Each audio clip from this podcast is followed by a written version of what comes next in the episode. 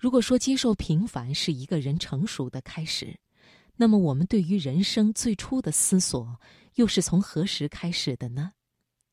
接下来送给你冯骥才的文章《我最初的人生思索》。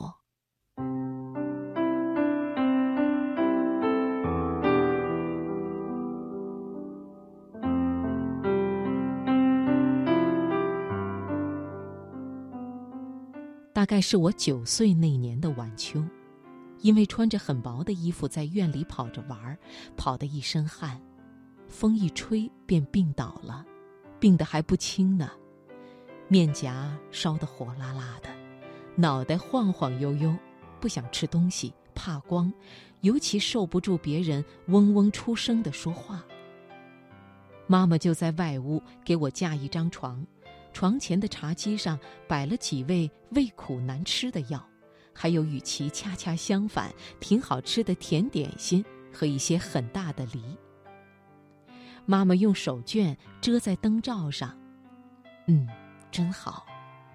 灯光细密的针芒再不来逼刺我的眼睛了，同时把一些奇形怪状的影子映在四壁上。我和妈妈住的那间房。有扇门通着，该入睡时，妈妈披一条薄毯来问我还难受吗？想吃什么？然后，她低下身来，用她很凉的前额抵一抵我的头，那垂下来的毯边的撕碎，弄得我的肩膀怪痒的，还有点烧，谢天谢地好多了。在半明半暗的灯光里。妈妈朦胧而温柔的脸上现出爱抚和舒心的微笑。最后，她扶我吃了药，给我盖了被子，就回屋去睡了，只剩下我自己了。我一时睡不着，便胡思乱想起来，脑子里乱得很，好像一团乱线，抽不出一个可以清晰的思索下去的线头。白天留下的印象搅成一团。不想不行，还有追猫呀、大笑啊、蜻蜓呀，然后是哥哥打我，鸡蛋汤冒着热气儿，穿白大褂的老爷爷拿着一个连在耳朵上的冰凉的小铁疙瘩，一个劲儿的在我胸脯上乱摁。后来我觉得脑子完全混乱，不听使唤，便什么也不去想，渐渐的感到眼皮很重，昏沉沉中。觉得茶几上几只黄色的梨特别刺眼，灯光也讨厌的很，昏暗无聊，没用，呆呆的照着。睡觉吧，我伸手把灯闭了。黑了，霎时间好像一切都看不见了。怎么这么安静，这么舒服呀？跟着，月光好像刚才一直在窗外窥探。此刻从没拉严的窗帘的缝隙里钻了进来，碰到药瓶上、瓷盘上、铜门把手上，散发出淡淡发蓝的幽光。远处一家作坊的机器有节奏地响着，不一会儿也停下来了。偶尔从很远很远的地方传来货轮的鸣笛声，声音沉闷而悠长。灯光怎么使生活变得这么狭小？它只照亮身边，而夜，黑黑的，却顿时把天地变得如此广阔、无限深长呢？我那个年龄并不懂得这些，思索只是简单、及时和短距离的，忧愁和烦恼还从未有乘着夜静和孤独悄悄爬进我的心里。我只觉得，这黑夜中的天地神秘极了，浑然一气，深不可测，浩无际涯。我呢，这么小，无依无靠，孤孤单单，这黑洞洞的世界仿佛要吞掉我似的。这时，我感到身下的床没了，屋子没了，地面也没了。四处皆空，一切都无影无踪。自己恍惚悬在天上了，躺在软绵绵的云彩上。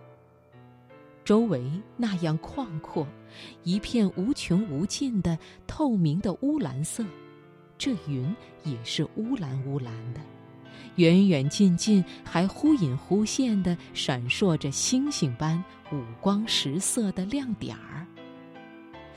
这天究竟有多大？它总得有个尽头呀。哪里是边？那个边的外面又是什么？又有多大？在外边，难道它竟无边无际吗？相比之下，我们多么小！我们又是谁？这么活着，喘气眨眼，我到底是谁呀？我伸手摸摸自己的脸、鼻子、嘴唇，觉得陌生又离奇。这究竟是怎么回事？我是从哪儿来的？从前我在哪里？什么样子？我怎么成为现在这个我的？将来又怎么样？长大像爸爸那么高，做事再大，最后呢？老了，老了以后呢？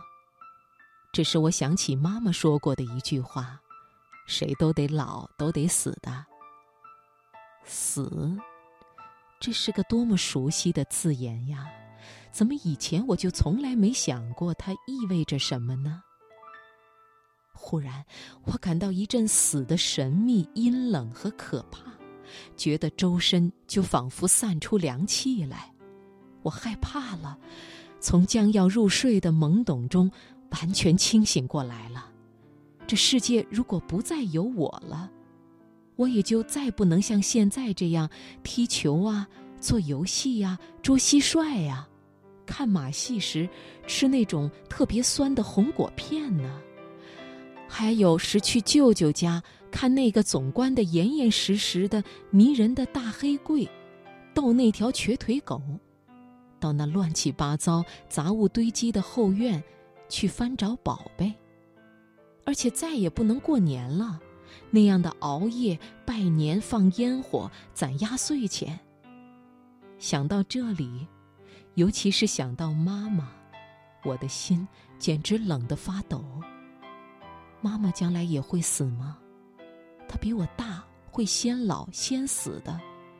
她就再不能爱我了，不能像现在这样脸挨着脸。搂我，亲我，他的笑，他的声音，他柔软而暖和的手，他整个人，在将来某一天，就会一下子永远消失了吗？他会有多少话想说却不能说，我也就永远无法听到了。他再看不见我，我的一切，他也不再会知道。真怕极了，先是伤心、难过、流泪，而后愈想愈加心虚、害怕，急得蹬起被子来。四周黑极了，这一切太怕人了。我要拉开灯，但抓不着灯线，慌乱的手碰到茶几上的药瓶，我便失声哭叫起来：“妈妈！”灯忽然亮了。妈妈就站在床前，她莫名其妙地看着我。怎么做噩梦了？别怕，孩子，别怕。她俯身又用前额抵一抵我的头，这回她的前额不凉，反而挺热的了。好了，烧退了。她宽心而温柔地笑着。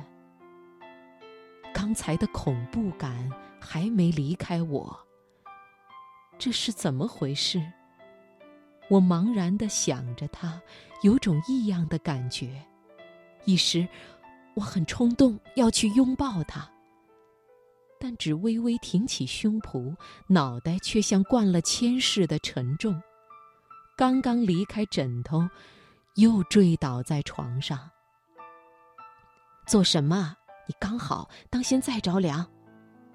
他说着，便坐在我床边，紧挨着我，安静地望着我，一直在微笑，并用他暖和的手抚弄我的脸颊和头发。你刚才是不是做噩梦了？听你喊的声音好大呀！不是，我想了，将来，不，我想把刚才所想的事情告诉给妈妈，但不知为什么竟然无法说出来。是不是担心说出来，她知道后也要害怕的？那是件多么可怕的事啊！得了，别说了，疯了一天了，快睡吧，明天病就好了。昏暗的灯光静静地照着床前的药瓶、点心和黄色的梨，照着妈妈无言而含笑的脸。她拉着我的手，我便不由得把她的手握得紧紧的。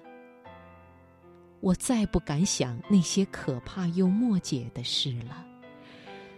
但愿世界上根本没有那种事。栖息在林苑大树上的乌鸦，不知为何缘故，含糊不清的咕囔一阵子，又静下去了。被月光照得微明的窗帘上，走过一只猫的影子。渐渐的。一切都静止了，模糊了，淡远了，融化了，变成一团无形的、流动的、软软而弥漫的烟。我不知不觉便睡着了。一个深奥而难解的谜，从那个夜晚便悄悄留存在我的心里。后来我才知道。这是我最初在思索人生。